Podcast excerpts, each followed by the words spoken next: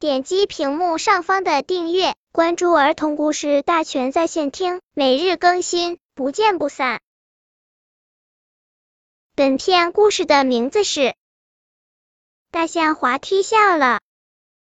冬天，飘飘悠悠的雪像鹅毛，像柳絮，像棉花，静静的从天上慢慢的、慢慢的飘洒下来，弥漫了整个园。园里放寒假了，静悄悄的，操场上只有高高的大象滑梯，孤零零的独个站着。雪越下越大，团团片片，纷纷扬扬，一朵一朵飘落在地上、房顶上、树枝上和大象滑梯上。园里空空的，一个也没有，谁也不来和大象滑梯玩了。大象滑梯孤零零的，它呜呜呜的哭了起来。雪地里，一个小小的声音在安慰着大象滑梯：“吱吱吱吱，别哭，别哭，遇到了什么困难？”哈哈，原来是一只小老鼠从雪地里钻了出来。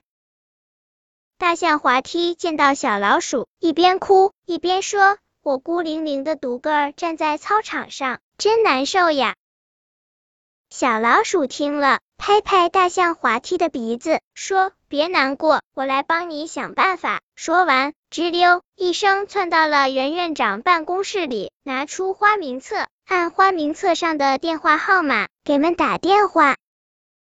贝贝，小珊珊，请您快到园里来，大象滑梯哭了。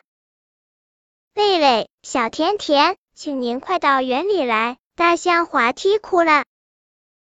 贝贝，小亮亮，请您快到园里来，大象滑梯哭了。小晶晶、小露露、小圆圆、小伟伟、小洋洋，好多好多都接到了小老鼠的电话，向滑梯哭了，都纷纷向园里跑去。他们听到大象滑梯哭了，都纷纷向园里跑去。园里热闹起来了，大象滑梯见到们都来了，的笑了。本篇故事就到这里，喜欢我的朋友可以点击屏幕上方的订阅，每日更新，不见不散。